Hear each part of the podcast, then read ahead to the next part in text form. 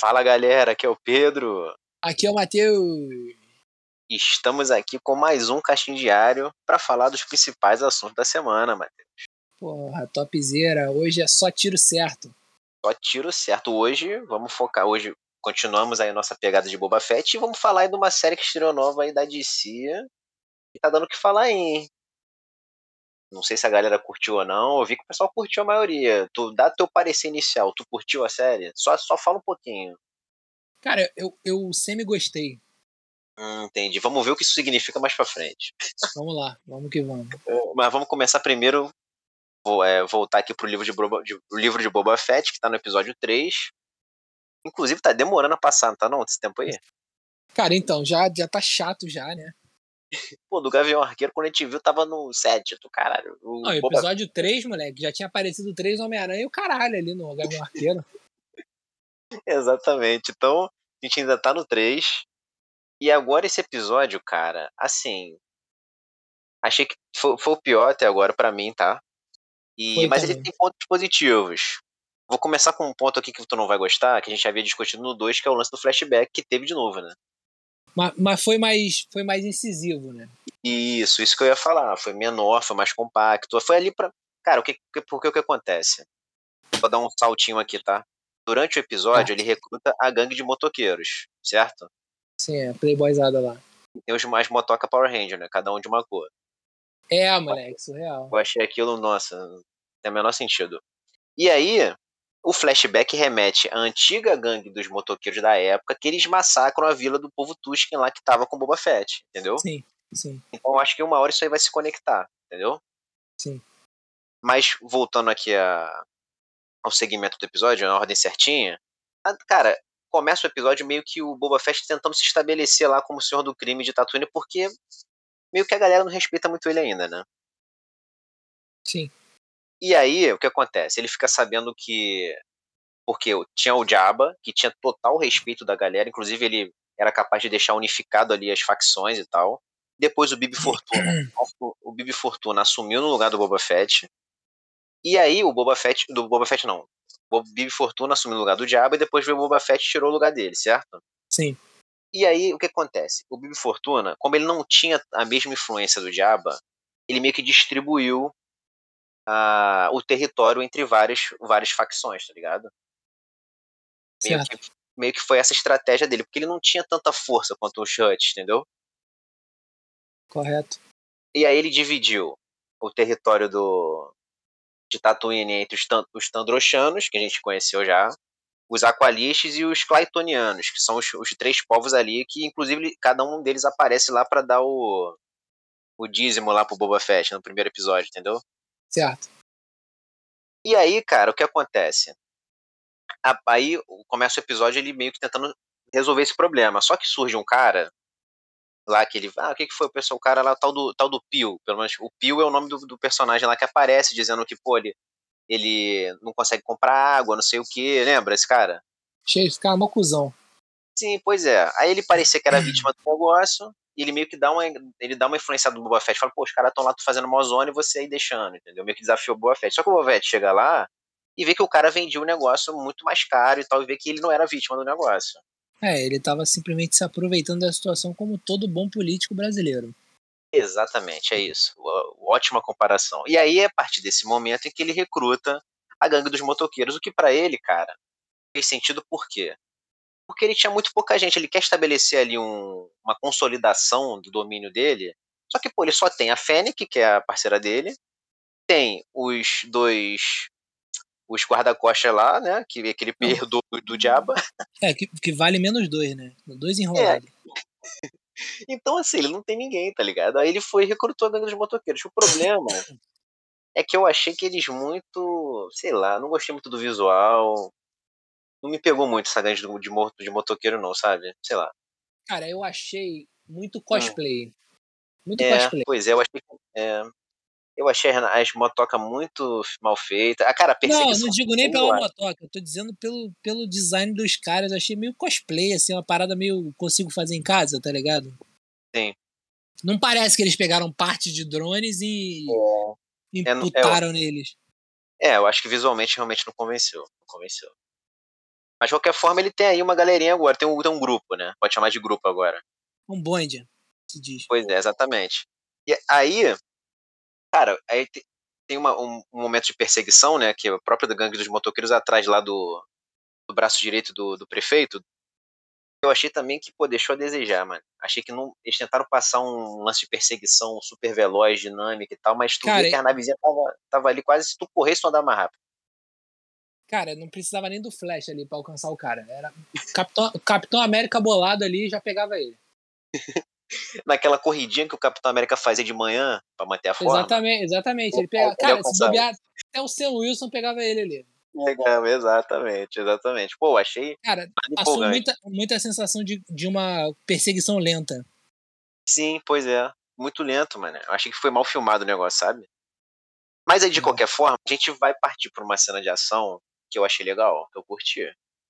Que o que acontece? No outro episódio, os gêmeos Huts lá, eles já avisaram pro, pro Boba Fett, falou, ó, a gente vai matar você, cuidado na hora de dormir, não foi isso que eles falaram? Sim. E aí não deu outra, ele tava lá no tanque de Bacta se recuperando e aparece lá de novo Black Santa, o nosso querido caçador de recompensas, o Wookie, para finalizar ele, mano. E eu achei bem boa essa cena de ação, tá? A luta foi legal. Não curtiu, não? Cara, eu gostei. Seu, pelo seu silêncio. Gostei, gostei, mas tipo assim, eu queria ver mais Sim. dele. Parece que a, a, participação dele acabou, tá ligado? É, pô, então isso foi um pouco decepcionante no final, realmente. Que eu achei que ele ia ficar mas alguns boa, episódios vindo atrás e correndo, dando porrada. Pô, cara, eu achei que, que ele poderia até formar uma semi-aliança com o Boba Fett, entendeu? E depois eles poderiam cada um seguir pro seu caminho após os eventos da série, entendeu? Porque como ele é um caçador de recompensa, mano, é só tu fazer uma proposta melhor para ele sim, e pronto, entendeu? Eu achei que ia ser algo assim, tipo, o Boba Fett chegar, ó, se tu me ajudar contra os Huts, te dou aí uma quantia melhor. Mas, sabe, meio que não rolou nada, ele meio que liberta o Black em Santa no final e tal. Mas, de qualquer forma, eu achei a briga bem boa e, cara, eles tomaram maior prejuízo do Hulk, né, filho? Sim. Pô, moleque, ele aí, ele jogou o Boba Fett, tentou quebrar a coluna dele, deu soco, soco inglês com choque, tudo que tem direito, né? É, foi uma porradaria boa. Foi, foi muito boa, foi muito boa. Aí, acaba que, porra, a Fennec lá usa a inteligência e consegue meio que imobilizar não o Hulk, mas ele vai lá, abre o buraco ele cai na jaula, né? Meio consegue prender ele. E aí no final, aparece os irmãos Hutz lá para buscar o cara. E tipo, eu achei muito na cara que é, que é mentira. Eles, eles chegaram, não a gente mandou um assassino aí, mas a gente já se arrependeu. Ah, acho que não, não, a gente não fez certo, não vale a pena, não sei o que. Eles até dão até um rancor. Rancor aquela criatura quadrúpede. Sim. Eles dão de presente o Boba Fett. Então, assim, eles simplesmente mandaram um cara pra matar ele e depois eles, ah, não, acho que a gente não fez certo, não precisava disso. Deu um presente para ele. Fala. Eu acho que na real tem um vilão pior aí. Porra, eu ia falar isso, cara. Eu também acho. Acho que tem um vilão pior. Acho que tem um vilão pior. Cara, é porque o que acontece? Vamos lá, eu peguei uma pesquisada aqui, só para dar uma contextualizada. Qual é a influência dos Huts naquele cenário da série? Eles estão enfraquecidos, tá? Certo. Tipo assim, tem um quadrinho em que o, o próprio Vader ele dizima quase todo o sindicato Hut. Ficam poucos. Só que na época ficou o Jabba, depois o Jabba acabou morrendo nas mãos da Leia, né, no Império Contra-Ataca. Sim. Retor... Não, no Retorno de Jedi, é, no Retorno... Não, é Retorno de Jedi, exato. Acaba morrendo. E aí você tem os irmãos agora, representando, representando os Judge, só que eles não estão tão fortes quanto antes, tá ligado? E aí eu acho que entra o que aparece no final do, no final do episódio, que são os Pikes. Os Pikes, eles são um sindicato sinistro. Inclusive, eles já foram introduzidos no, em Clone Wars, já apareceram eles. E, cara, eles são brabo. Eles são brabo. Então, então eu acho que, assim, os Huts, eles meio que tiraram deles da reta porque tem os Pikes na jogada que apareceram no final. E eu acho que eles vão ser tipo os vilões principais da temporada, entendeu? É, parece que sim. Então, meio que os Huts daquela jogada de, pô, vou tirar o meu da reta que eu não tô podendo entrar nessa briga. Exatamente.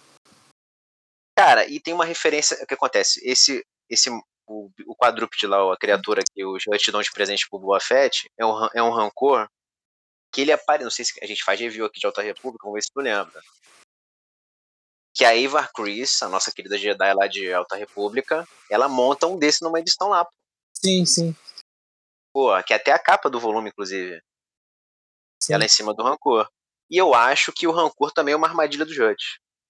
Eu não achei esse Pode- papinho do, do treinador lá, não, porque ele vai, ele vai te olhar e vai não sei o que. Eu acho que ele tá sobre domínio do treinador e quando o treinador quiser, ele vai comer o Boba Fett. É, cara, achei meio estranho também. Essa parada É, de dar um... Ninguém dá um bichão assim, um bichão poderoso. Pois é, eu achei o Boba Fett até meio ingênuo, tá? Porque ele meio que caiu já no. no- aparentemente, tá? Ele meio que já deu uma caída de, pô, não, já tá. gostou do bicho, não sei o quê. Cara, Mas eu não sei que- se ele é ingênuo ou se ele se garante muito. É, às vezes, sim, verdade. Pode Porque ser. Cara, bom, Ele vai muito confiante nas porra, tá ligado? Exatamente, ele vai muito confiante. Ele vai muito confiante. Cara, eu sei que ele, assim, ele tem um. Ele tem um respeito, né? Pô, Boba Fett é.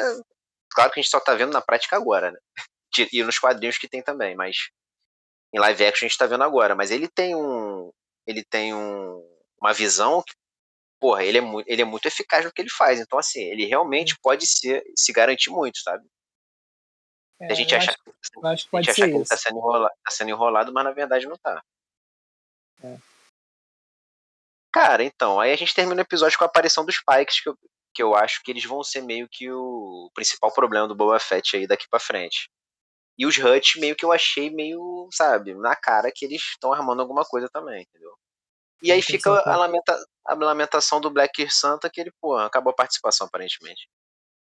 É, cara, vamos ver. Agora, espero que ele apareça no Obi-Wan, mano, e tire o Darth Vader. Pô, ia ser bem bom, hein? Ia ser bem bom. Mas é Vamos isso, galera.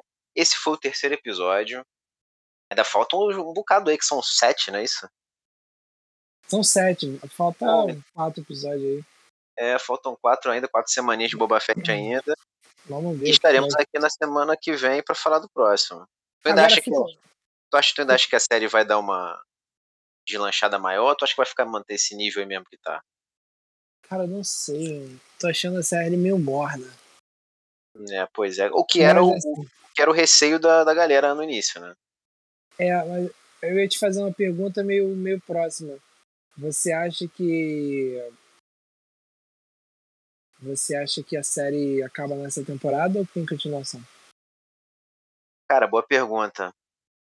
Boa pergunta. Eu acho que, assim, como em Mandaloriano, ela tá servindo pra expandir certas coisas também do universo Star Wars, tá? Não acho Sim. ela inútil, não. Então, talvez desse pra você dar continuidade à história do, história do Boba Fett. Só que eu- a pergunta é se seria necessário, entendeu? Porque, assim, É. cara, eu acho que essa, essa série gira muito em torno do clamor dos fãs em você ter um pro- produto solo do Boba Fett, que nunca teve Claro. que é um personagem muito popular e tal. E as, pô, então assim, toma aqui, fãs, aqui, você tem aqui a série do Boba Fett, você vai poder entender as motivações dele, entender quem ele é, legal, show. Agora, sei lá, se precisa ter um arco tão grande do personagem, entendeu? Sei lá. Eu, eu cara, eu- no momento eu acho que não precisaria. Vamos ver como vai ser até o final da série. Eu também acho que não precisaria. né? Pois é. Bom, de qualquer forma, vamos pelo menos acompanhar essa, os episódios finais da temporada. Vamos Mas, cara, vamos. Agora vamos mudar aí para outro lançamento de quadrinhos da nossa querida DC. Começou a série do Pacificador, que foi introduzido lá no Esquadrão Suicida.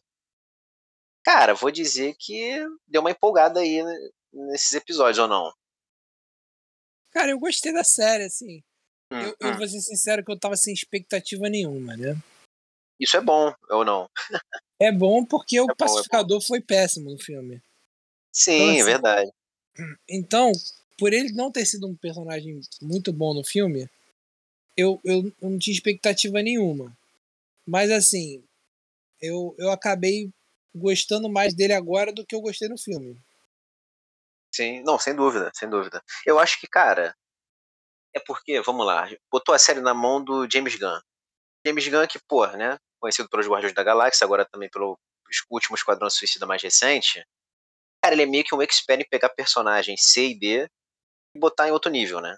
Então meio que o cara É. tá ali na, na zona de conforto dele e, e até isso é bom uma vez que é o pacificador, que, cara, é um personagem realmente que ninguém se importa, né? Exatamente. Só que aí que tá. Aí ele faz a galera se importar com ele. faz a galera se importar com ele. Porque realmente, cara, do esquadrão do grupo principal desse último filme, que eu gostei bastante do filme, ele foi o personagem que eu menos gostei, até porque no final ele meio que justificou isso, né? Ele foi meio que traíra da galera. Sim. Então, porra, não teve como terminar o filme você, porra, ele é um cara realmente legal, porra. Pelo contrário disso. Mas aí na série, com o desenvolvimento dele melhor, você cria uma certa empatia, querendo, querendo ou não, né? É, cara, ele já começa a série num outro tom, né? Exato. É, inclusive, é, inclusive a série começa de onde, assim, ele tem, tem a cena pós do esquadrão, ele tá ferrado, né? Tomou o tiro Sim. do sanguinário, caiu todos os escombros nele e na, começa a série meio que se recebendo alta do hospital. Tu gostou Exato. daquele primeiro, primeiro diálogo lá com o rapaz da limpeza? No... Pô, foi legal, pô. Eu acho que Cara, ah, tirou, tirou ele da visão de vilão escrotão, assim. Primeira coisa que eles fizeram foi isso, né? É Sim, é aquele exato. ponto de fazer você se identificar com o vilão a ponto de gostar dele. Um ponto muito complicado aí no, no mundo dos quadrinhos. Sim, verdade. Tipo assim, é, porque ali na. Primeiro que ele já fala que ele se considera um herói, né? No ponto de vista dele. Exatamente. E, cara, eu achei que o diálogo ali com, com o rapaz da limpeza é legal, porque ele já meio que dita o tom das piadas da série. Sim. E, cara, tem umas, tem umas referências boas, inclusive falando que o Aquaman é mais popular que ele, ele, pô, o Aquaman não, tá de sacanagem. Exatamente. é.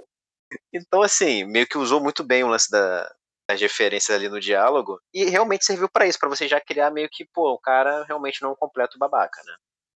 É, cara, então, é, ele sai da, do sai do hospital e já, uhum. já dá uma deslanchada ali na comédia, né? Sim. Ele, ele, meio que fugindo, se escondendo e ninguém atrás dele. Bom, e... ele, bom, ele acha que ele deu. Ele conseguiu escapar, né, cara? Conseguiu escapar. É. E aí chega lá no, no, no trailer dele, moleque. E achei super nada a ver o trailer. Tava esperando outra coisa. Nada a ver não de ser ruim, mas assim, eu tava esperando uma tipo coisa uma diferente. Base, uma base, é, um do... Passou uma parada meio, meio amadora, tá ligado? Dele. Pô, muito, moleque. E, tipo, ele é muito exposto, né? Pô, ele é um cara que ele mata pessoas. E, tipo, ele mora num trailer. Assim, é. caraca. Sem defesa nenhuma. ele ali. É, cara, pois é, achei isso aí o pior de tudo. Aí, inclusive, quando ele chega no trailer, ele é abordado pela, pela equipe da Amanda Waller e dizendo que, ó, meu amigo, você vai continuar fazendo missão pra gente, não tem jeito. E é isso, ele acaba sendo recrutado e quando a gente é apresentado aos novos personagens e antigos. Por que antigos? A gente tem o Economus. O Economus é o cara do, do computador que já estava no Esquadrão Suicida, certo? Sim. A gente também tem a Emilia Harcourt, que é a, que também está nesse grupo e também estava no filme. Esses dois já estavam no outro filme. E tem dois novos, que é a Debayo, que, é, que é, inclusive a gente fica sabendo que ela é filha da Amanda Waller mais pra frente, né? Sim. E o chefe lá da missão, que é o, também é um personagem que é inédito, ele não, não tinha no outro filme, inclusive também não tem nos quadrinhos. É, o Amandi... É o Wallerzinho. É o Wallerzinho, é o clone da. O Waller manda um cara, oh, faz o que eu faria, é tipo isso, né? É, exatamente. e é, aí, cara. Ele tá ali exatamente pra isso. É, cara, sinceramente, uma furada, né? É. E aí ele meio que, eles meio que enquadram já o pacificador e falou, oh, meu amigo, não vai ter jeito. E tem uma referência legal dos quadrinhos, por quê? Porque ele, ele questiona, ele, pô, vou ganhar uma mochila jato. Ele fala, pô, óbvio que não vai ganhar mochila jato. Porém, nos quadrinhos, da primeira versão do Pacificador, ele tinha uma mochila jato que fazia parte do arsenal básico dele. Irado. Então, assim, eu não me surpreenderia se no final oh, do episódio, no final da temporada, ele ganhasse uma mochila jato. Confesso que eu tô vendo agora a série, eu não sei porra nenhuma do Pacificador, porque, cara. Não, nem, é. Nem que eu tivesse a chance de comprar um HQ dele, eu compraria. Pô, cara, não tem a menor condição. Ele é um personagem muito periférico. Muito, é... muito. Inclusive, a DC comprou o personagem de uma outra editora, tá? É. É, ele não é originalmente da DC, não. Inclusive, ele muda muitas características, porque originalmente ele era realmente o pacificador, ele era um herói, inclusive ele não usava arma letal, pô. Só que quando ele hum. entrou no universo DC, eles meio que modificaram o personagem para essa figura de meio que alcançar a paz a qualquer custo. É tipo isso. Pô, irado, irado. Aí virou tipo um anti-herói. Virou tipo um anti-herói. E aí, cara, o, depois que ele é recrutado, a gente conhece o pai do pacificador. Inclusive, o nome do pacificador é Christopher Smith, tá? Pra quem não sabe. Sim. Sim. E a gente vê que o pai dele, porra, é um completo babaca. Não, o pai dele, cara, tipo assim, aquele cara ali, acho que ele nunca fez um mocinho na vida, né? Ele é vilão é. Desde, desde o primeiro dia, ele tem cara de vilão. Não, é, ele tem cara de vilão. Lembrando que ele fez o do Exterminador do Futuro 2, né? O T-800, que é o nosso querido ah... metal líquido. Esqueci que era ele, moleque. É ele, moleque. É novão, ele, novão. Novão, cara lisinha. É. Caraca, pode crer, eu tava tentando lembrar. Mas eu, eu, tava, eu tava lembrando de vários filmes que não eram esse. não, é, ele fez vários filmes, inclusive, realmente, ele tem muito cara de vilão. Muito cara de cara vilão. de vilão, é. Cara, e a gente descobre que a relação dele com o pai é horrível. O pai dele É. só destrata ele, o pai dele é preconceituoso, maluco. Muito. Realmente com atitudes duvidosas. É que meio que eles tentam dar uma explicada ali na essência do pacificador, né? Porque ele também é meio assim. A criação Sim, foi assim, né? Exato, obviamente, ele puxou de alguém, né? Apesar que ele tenta sempre ficar ali tentando estabelecer uma relação com o pai, só que é impossível, né? Impossível. Não, surreal, o pai dele é insuportável. Pô, A melhor, a melhor parte ali, cara, do pai dele é a águia. Pô, então, esse ponto que eu ia chegar. Podemos concordar que é o melhor personagem da série, ou não? O melhor Águia. personagem da série. Cara, eu acho que a águia tá ali com aquele parceirinho dele, o. É, O vigilante. O vigilante, é o vigilante exatamente. Vigilante tá mandando muito também. O vigilante é muito bom, cara. Vou chegar nele ainda. Mas a gente primeiro é apresentada a Eagle, que é a águia mascote do, do pacificador. Inclusive, ó, já vou falar aqui que, pelo amor de Deus, não pode matar a águia. hein? Não pode. né? Se uma águia morrer, parei com a série reprovada, já era. É, exatamente. Moleque, mas ficou perfeita a águia, perfeita. Inclusive, outra vou- aqui a gente pulou, mas vou falando em perfeita. Porra, essa abertura é maneiríssima também, né não? Ah, a abertura é muito boa. Moleque, a abertura é muito boa. E o John Cena é um maluco meio. Ele é meio. é, disforme, né? Sim, é, pô, moleque, ele é muito grandão, né? Muito grandão. É, ele dançando ali é muito engraçado, moleque. Cara, ficou ótima a abertura. E meio que ela apresenta todos os personagens da série, né? Praticamente. Sim. Pô, Sim. e essa é aquela abertura que tu, que tu não utiliza o botão pular a abertura. Cara, eu, eu, eu vi dois episódios, no terceiro eu pulei. Pulou. Mas assim, virou- isso, isso Hum. porque eu vi o dois e o três em sequência. Se eu tivesse visto um por semana, é. eu veria a abertura. Teria de novo, exatamente. Então É. já vamos. nessa- nesse próximo episódio que vai ser só um, a gente vai ver a abertura, não vai ter como.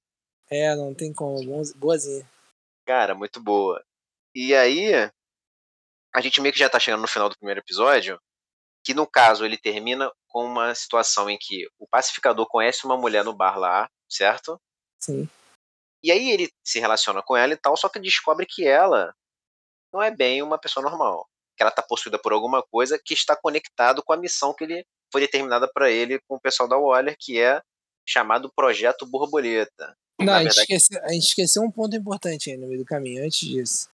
Qual? Ele, ele pagou a corrida de táxi com o capacete dele Sim, pagou o capacete. É no início, né? Pagou o capacete. e teve que pegar um outro capacete com o pai dele, que tem uma sala ali super bizonha. Cara, exatamente, exatamente. capacete. Tocou no ponto importante realmente que eu esqueci, mas é suspeitaço o pai ter, tipo, meu irmão, um arsenal tecnológico dentro do negócio, né? É.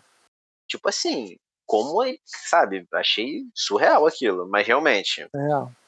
tipo, os- é, as armas do pacificador tem que vir de algum lugar também, né? Então meio que É. ele tem sua base de operações, senão não tem jeito.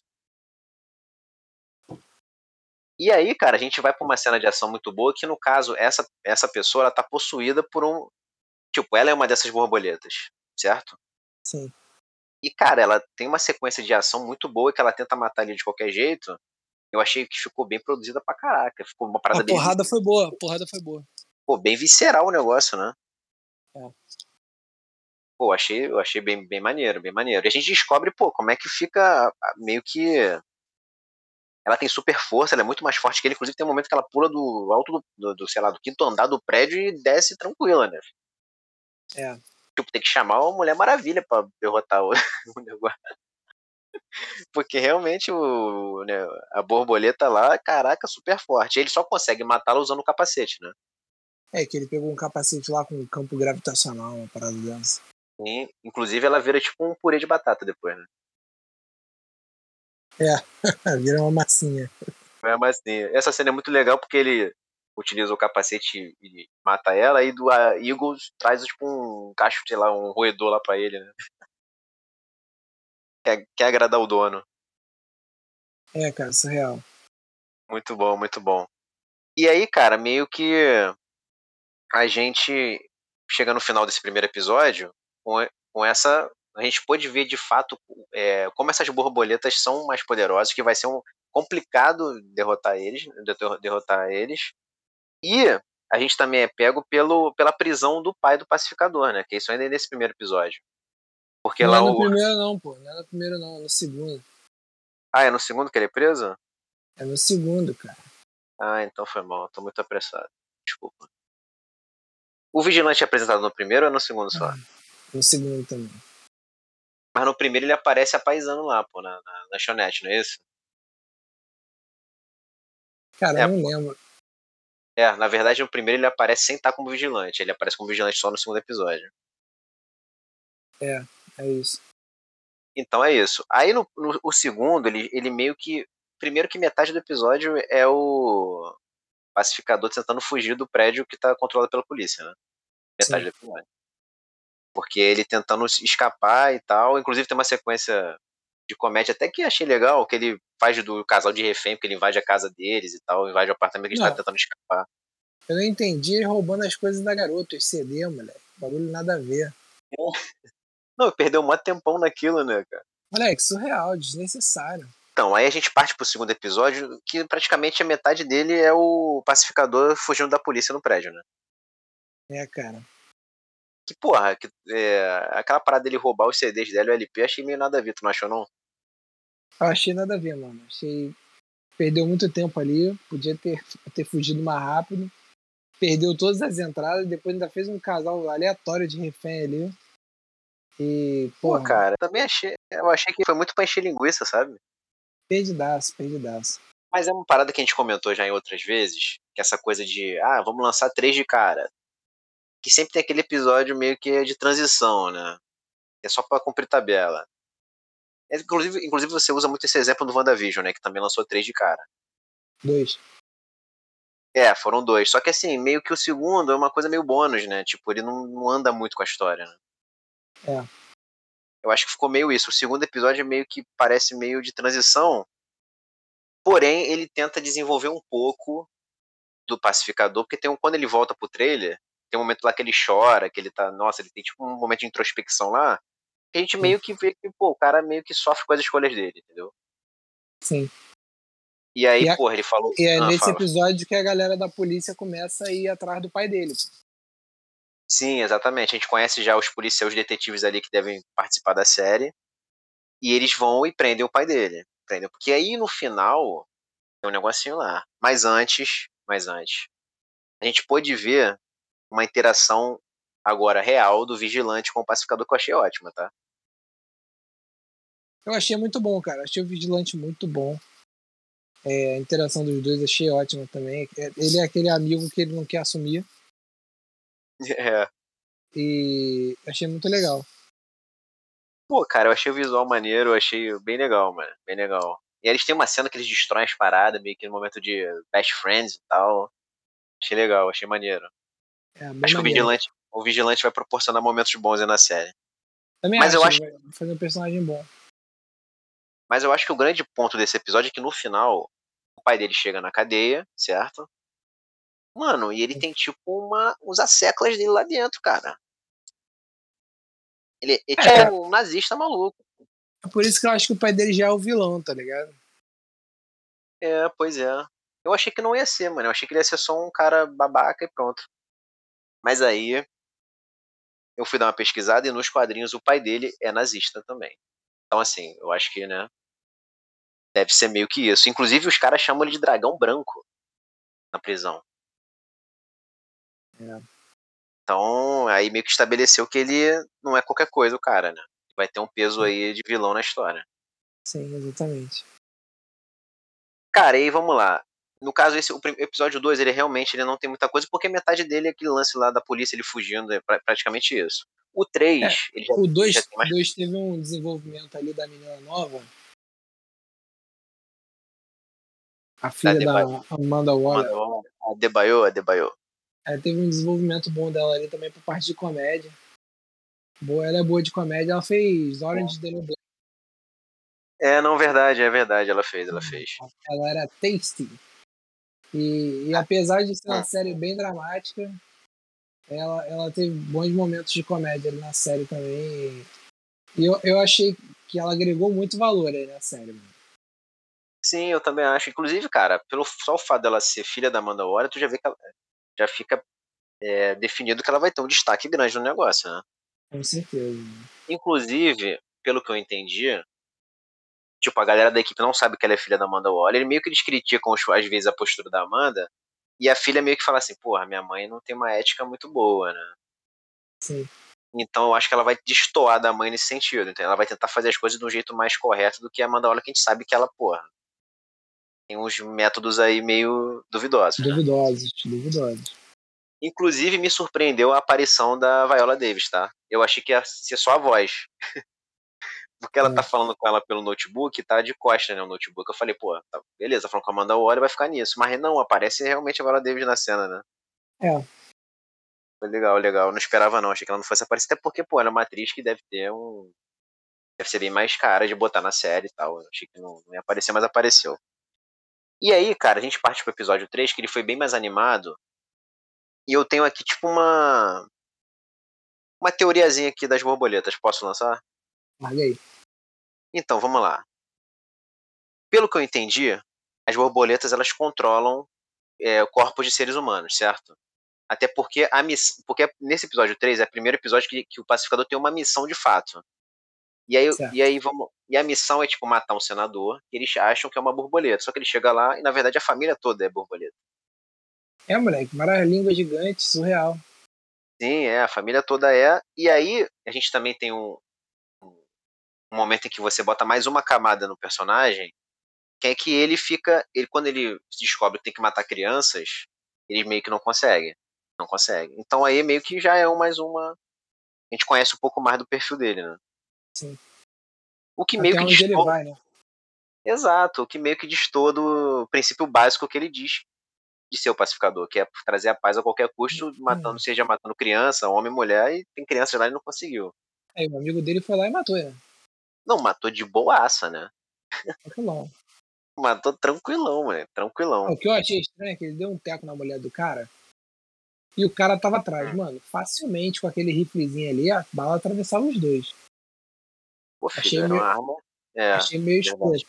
Cara, até no Fortnite a bala atravessa duas pessoas. Pô, é aquela arma, então, aquela arma que ele tava usando tranquilamente atravessava duas pessoas. Tranquilamente. Tranquilamente. Tranquilamente. É... Cara, mas vamos lá para. Não, vamos continuar aqui no episódio, depois eu falo um pouco da minha teoria. Porque nesse momento que a gente é apresentado a um personagem conhecido como Judomaster. Ah, o Japinha. É, que figurinha é aquela, né? Nada mais é do que o libélula japonês, né, É, cara, eu falei, cara, o que não faz muito sentido é um senador botar um. Tipo, de ele é guarda-costas do senador, tá ligado? Tipo, como Sim. assim? Mas a questão é que ele dá um pau feio no pacificador e no vigilante e na Emília Harcourt também, que tava ali no bolo, né? Sim, sim. Pô, é, inclusive fica muito boa essa cena de luta também. Porque tem um momento até que o vigilante fala: Não, não, você ganhou, parou, parou, parou, não adianta. É. Cara, e a Emília é uma destaque também, né, mãe? Ela tem uma atuação muito boa ali, ó. Colocação de, de personagem. E Sim, vai pra porrada, legal. vai pra porrada legal, mano. Sim, tem uma pô. cena dela no bar, no segundo episódio, porra, moleque, ela foi pra porrada. No primeiro. Sim, no ela primeiro. Porrada no bar, moleque. Legal. Não, ela faz. O cara quase chora, né? Sim. Sim, foi muito boa, foi muito boa. Ela vai ter uma interação, uma interação boa com o pacificador, cara. Muito ela meio que, meio que deve ser o interesse dele, né? E já tá claro isso, na verdade. Já tá claro que ele tá interessado nela, isso é verdade. É, já tá claro. Claro. Mas ela não é fácil, não. Não é fácil, não. Não. E até porque ela acha ele um idiota, como de fato ele é. Exatamente. Cara, e aí, a partir daí, o vigilante e o pacificador são capturados. E aí, pô, tem aquela cena da tortura. Moleque, aquela hora que o, o borboleta tira a máscara do vigilante e faz várias caretas pra, pra não ser reconhecido, caraca, aquilo ali me pegou desprevenido. Moleque, isso é, não tava preparado também, não. Quando ele tirou a ele começou a fazer a careta. Eu falei, cara, o que tá acontecendo? Ele não, mas eles não vão me reconhecer. Eu achei boa a piada, gostei. Não, eu fui dar uma olhada na, na carteira desse moleque aí. Ele tava em Harry Potter, cara. Ele era, ele era o Cormac. Ele participa do Harry Potter Enigma do Príncipe. Não me lembro, não. Ele foi tipo. Ele se ficou interessado na Hermione na situação. Ele era um jogador de quadribol super popular, é, popular da escola. Cara, não e me lembro dele. É, não, mas ele é, não, mas ele é bem coadjuvante, cara, bem coadjuvante. Coadjuvante. Inclusive, eu acho que ele morre na luta final, tá? Do Relíquias da Morte. Eu acho que ele morre. Eu acho. Mas ele é periférico, ele é periférico. Eu só lembro porque, pô, assisti Harry Potter algumas vezes. é. Enigma do Príncipe? Enigma do Príncipe. Ah, eu devo ter visto umas duas vezes só esse filme. É o que eu é, menos gosto. É. é. pois é. Também não gosto muito não, mas Deus foi suficiente para reconhecer ele. E e aí, cara, eles são capturados, tem o lance da tortura em cima dele e tal, só que é, a, o resto da equipe vai atrás para resgatar o pacificador vigilante, e no meio da confusão eles conseguem se, se é, escapar e matar a borboleta que faltava, que é o senador, correto? Exatamente. Por que, que eu estou acelerando aqui? Porque a gente finalmente vê qual, como é que são essas borboletas. São de fato borboletas, só que elas são nitidamente alienígenas. E elas estavam tomando conta do. estavam possuindo os, aqueles corpos ali de seres humanos. Exatamente. Cara, aí o que que acontece? A gente tem. Aí o que que eu vou fazer uma conexão aqui que eu posso estar viajando, mas talvez tenha relação, tá? A gente tem confirmado o filme solo do Besouro Azul, e vindo aí. Certo. A forma em que agem essas borboletas é muito similar aos alienígenas que dão origem aos escaravelhos que fazem a armadura do Besouro Azul, entendeu? Porque o Besouro Azul, ele usa um escaravelhos com uma armadura viva, entendeu? Sim. Tanto que ele tem que se relacionar com a armadura, ele tem que meio que ter uma conexão com ela, porque a armadura, senão ela extermina tudo. E aí, essas borboletas, elas atuam de uma forma similar, tá bom? Então eu acho que pode ser uma, uma ponte aí para você meio que chegar aos alienígenas que dão origem ao Besouro Azul. Mas aí o que acontece? A gente tem um boato de que a Emília Harcourt ela vai aparecer no Adão Negro. Vai aparecer no Adão Negro. Então, aí vamos lá. A cidade que o Adão Negro reside é Kandak, o nome. E essa cidade é onde é encontrado o escaravelho do Besouro Azul. Então, o que eu acredito que vai acontecer? Depois dos eventos desse, das borboletas e o que, que eles, como eles vão resolver isso quando chegar no final da série do Pacificador, eu acho que meio que vai fazer com que a Argus, que é lá a unidade responsável por investigar esse tipo de situação, ela vai meio que se ligar nessas invasões alienígenas e tal, nesses artefatos, que não deve ter só os borboletos, deve ter outros, e vai mandar a Emília lá para Kandak para ela meio que ir atrás de alguma coisa, entendeu? E aí pode estar conectado a, a encontrar os cara velho do Besouro Azul. Sim, eu acho pode ser. Porque. tu, meio... tu já definiu tudo, nem vou assistir, cara. Cara, porque assim, eu achei que essas borboletas poderiam ser meio que já a galera do Besouro Azul, mas não é, entendeu? Porque não tem nada a ver. Porém, pode abrir precedente, sabe? Meio que, ah, vamos começar aqui a ver outras situações de alienígenas que estão aqui.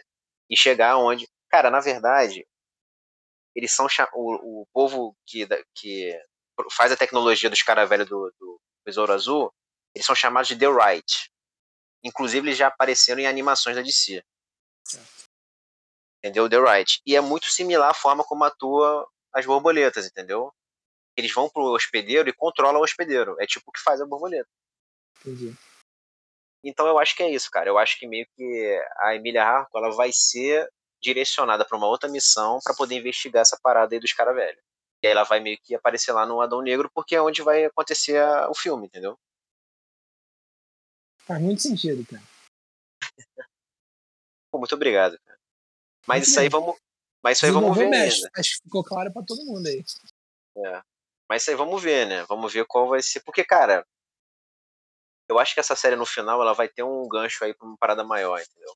Eu acho que ela vai ter relação com os próximos filmes que vão vindo a DC aí. Eu acho que não vai ser isoladona, sabe? Que bom, mano. Que bom, é o que tá faltando. É, pois é, exatamente. Não, não relação de todo mundo parecendo no mesmo filme, mas relação de, de é, fazer cara. sentido em conjunto. Isso, de você mesmo que, meio que dizer assim, ó, tudo se, é o mesmo universo, entendeu? O Anão Negro, e, mesmo dois, a gente quatro... teve um episódio aí para discutir, para reclamar de descer há pouco tempo, né? Teve, pô. Inclusive tu se exaltou e tal, né? Não, pelo menos a gente tá vendo uma ponta da DC começar a se acertar, né, cara? Graças Sim, pô. Mas quem diria que seria a partir de uma série do Pacificador, né? É, cara. Cara, eu, eu tava lendo hoje que aquele vilão do, do Shazam, como é que é o nome dele? O. Caraca, o demôniozão lá que vai ser o vilão principal? O é careca. Esse? O careca. Ah, não, o Dr. Silvano, o que, que tem? Isso, ele gravou uma participação para outro filme. E então aí, ó. Aí, ó, outra, outra coisa aí, hein? É, não sei se foi outro filme do Shazam ou outro filme de fora. Porque o vilão do. Pelo que eu vi que tá confirmado o vilão do Shazam vai ser o Sabak. Inclusive, quem, o ator que vai fazer foi o que fez o Jafar no live action do Aladdin. Que eu também não, não lembro quem é. tipo assim, o, Sabak, o Sabak é tipo assim, por exemplo, ele é a versão do Shazam, só que dos demônios, sim, entendeu? Sim. Aí ele pega não sei o que do Beuzebu, não sei o que do outro demônio, são as Entendi. iniciais, igual do Shazam. Parece Entendi. que ele vai ser o principal do filme. Cara, mas tem uma. Cara, tá, tem rolado conexões aí. Por exemplo, não sei se eu cheguei a comentar isso contigo, mas as vilãs do filme do Shazam, vão estar no filme, que são outras vilãs além do Sabak, elas são filhas de Ares na mitologia. Sim. Ares, a gente já viu enfrentar a Mulher Maravilha no filme solo dela. Inclusive, tem boatos rolando de que Mulher Maravilha vai aparecer no Shazam. Então, meio, cara, assim. Tá começando a mostrar algumas coisas que tá tudo ali rolando ao mesmo tempo, entendeu? Vamos ver, né? Vamos ver. Vamos é, vamos ver. Vamos ver. Mas de qualquer forma, isso aí tá muito embrionário. A gente tá só no terceiro episódio do Pacificador, ainda vai ter muitos filmes e tal. Inclusive, essa vamos, semana. Vamos fechar o Pacificador aí pra gente discutir mais alguns detalhes. Não, na verdade, fechou, mano. Fechou. Porque se revelando a bomba de dentro do cenário. Tem essa visão. Não, não, na verdade, finaliza o episódio mostrando a localização de várias espalhadas pelo planeta, né? Sim. Então, assim, a gente viu que tem muita borboleta espalhada aí na Terra no momento. Mas fala aí, o que, que você quer analisar? Pô, essa semana saiu também a foto da Bat, Batgirl. Sim, exatamente. Inclusive, é um assunto meio polêmico, tá? Porque, cara, essa galera. Polêmico? Não, é polêmico porque eu vi muita gente reclamar. Pô, tem uma tem uns fãs, cara, que são complicados. Eu tô, tô dizendo é complicado. De serviço, cara. Isso é de serviço. É, complicado, tô sendo generoso, tô sendo educado, né? Pra não falar outra coisa. Porque, cara, eles reclamam de tudo, cara. Tipo, o uniforme, ele é fiel aos quadrinhos. Tem ah, a, é o bonde do Snyder, cara. É o bonde é, do Snyder. Cara, é tipo assim, ela teve a fase do Renascimento, que era igual é, essa fase do Batgirl, que foi excelente, quadrinhos ótimos, que ela meio que estourou aí. Ela, porra, representou o uniforme igual, ela igual não, porque parece cosplay, que não sei o quê. Ah, mano, pelo amor de Deus, sabe? O nego quer o quê? Aí isso me deixa, me irrita, isso me irrita, me irrita. O, o pacificador você... parece um cosplay também. É, não é, cara, mas é tipo, a ideia do, no caso do pacificador, é ser uma parada esdrúxula mesmo. A ideia do James Gunn é essa, entendeu? É ser um negócio chamativo. É, cara, eu acho que não tem nada a ver essa porra. Super-herói tem que ter umas roupas doidas mesmo. É isso. É isso. A galera quer botar couro em tudo, porra. Aí Exato. vai, bota o couro e fica reclamando do X-Men. Vai pro inferno, porra. É, concordo. Inclusive, exatamente é isso. Hoje em dia, a gente enaltece quando aparece aí um visual que é totalmente igual ao dos quadrinhos, a gente enaltece e fala, pô, legal, é igualzinho. Aí, porra, mostrou mais um aqui é igual, não é não. É, não vamos fazer uma pergunta simples aqui, nada a ver com porra nenhuma. Qual é a melhor adaptação de uniforme de HQ para você? Cara, que pergunta difícil, porque tem muitos que eu não gosto, tem muitos que eu adoro, mano. Não, melhor, assim, que você olha hoje e fala assim, caralho, essa é a melhor. Tô com medo de falar besteira. Fala aí. Mas vamos lá. É. Só dá um tempinho pra mim? Calma aí, vamos dar um tempinho. Eu vou. Vou chegar ao. Chegar ao Não, se, se, tu responder a mesma coisa que eu, eu vou rir muito. Cara, é porque assim, vamos lá. Porra. Muita coisa. Mas tudo bem. É, cara, um uniforme que eu acho que talvez seja um dos poucos pontos positivos do filme é, é o do Homem-Aranha do Andrew Garfield. Porque eu acho que o uniforme era perfeito. Do 2, tá? Do segundo filme. Eu é. acho muito bom o uniforme também. Então, o segundo filme era perfeito. Inclusive, começa o filme, o Ameaça Electro, ele caindo, tipo. Começa numa cena dele usando a teia na cidade, né? E aí meio que ele te apresenta o uniforme de uma forma assim, tu, caraca, exuberante. Realmente. Não, eu acho que o, o, o Andrew Garfield ele foi o Homem-Aranha que mais soube usar a, a elasticidade do Homem-Aranha com as teias. Porra. Eu acho isso, assim. Quando você vê ele ali pulando de, uma, de um lugar pro outro, dando as piruetas e tal, eu acho que ele foi o, o filme que soube apresentar melhor esse lado do Homem-Aranha. Mas era esse que tu escolheu? Não, era o Sam Wilson, Capitão América. Pô, cara, verdade, viu? Mas realmente ficou muito igual dos quadrinhos. Pra, pra mim foi a melhor adaptação até hoje, assim. De, de todos os filmes que eu vi, tudo bem que, pô, tu tem aí o Homem de Ferro que faz muito juiz, mas. É, sim, verdade. Mas assim, é meio, meio. É difícil cagar o Homem de Ferro, né, mano? É difícil. É, eu também, eu também acho. mas que, né? assim, o Capitão América, eu já não gosto tanto da roupa do Capitão América, do Chris Evans, assim. E tiveram várias, né? Eu não gosto de quase nenhuma. É, É. Mas, mas, cara, Aquela o Sam. Wilson, a roupa dele no- na série, mano, eu acho a roupa absurda, absurda. Teve aquele do Vingadores 1, que é bem ruim do Capitão América, né? Parece Bem cosplay. Ele só usou aquela nesse filme, né? Depois eles Só mudaram. nesse filme, é. Era bem ruimzinha. Mas realmente, cara, o Sam Wilson é muito bom. A caracterização dele como Capitão América ficou igual. E apesar de Tipo, ser colorida que nem o do Chris Evans em 2012, ela não parece Uhum. nem um pouco cosplay. É, não parece. Sim, concordo. Concordo que é, com certeza, se não é a, me- a melhor, tá, tá aí na, na- uma das melhores mesmo. É. É, porque tem, é porque tem os uniformes que, assim, é porque tu perguntou qual, qual é o mais fiel, não é isso? É assim, É porque tem versões diferentes que ficaram boas também. Por exemplo, eu gosto muito do, do Batman Cabelo das Trevas. Que ele é diferente. É um uniforme tático, né? Que é tipo uma armadura, mas eu acho visualmente muito maneiro. Só que assim, ele é diferente de tudo do, do Batman que a gente viu nos quadrinhos, não é igual dos quadrinhos. Mas é uma Sim. versão que eu acho que funcionou, entendeu? Funcionou. Mas você falando de fidelidade, realmente a tua escolha foi boa.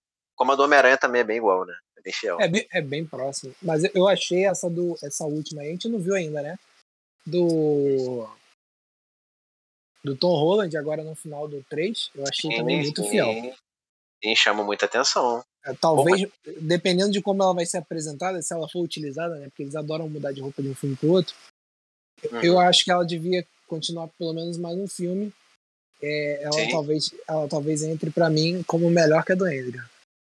É, cara, assim, eu achei pô, perfeita. Pelo pouco que a gente viu, né? É, é cedo demais pra, pra, pra Demais, botar é. ela no top, né? Mas, mas eu achei a, a- roupa muito perfeita.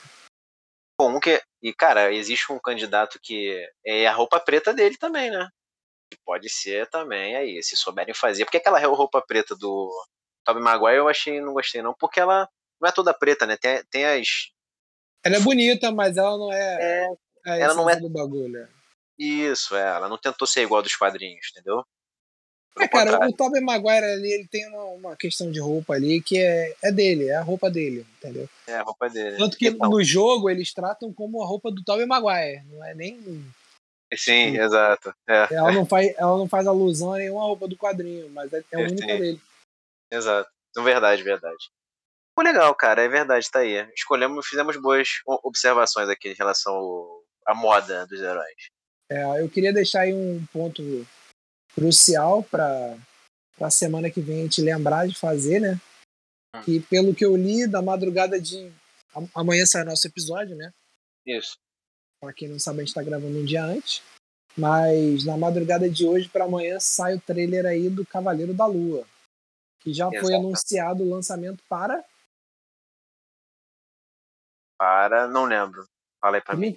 30 de março, né? 31 de março. Isso, verdade. É, tá, tá bem próximo, exatamente, tá bem próximo. Na verdade, sai, é, saiu um teaser já anunciando que vai ter o trailer agora, Vai ter o trailer hoje.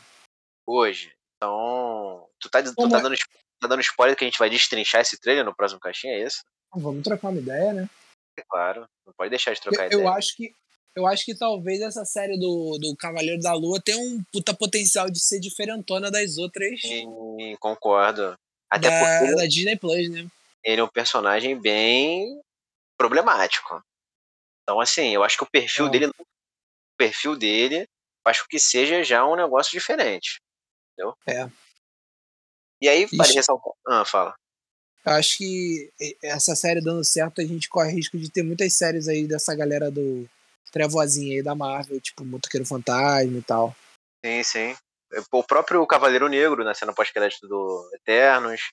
Você tem o Motoqueiro Fantasma, o Cavaleiro da Lua. O Cavaleiro Negro você acha que vai ser uma série? Acho que vai ser série. E tem, temos o Blade. O Blade que vai ser filme. Vai ser filme. Vai ser filme. Mas eu acho que ele entra também nesse rol aí dos diferentões, entre aspas, né?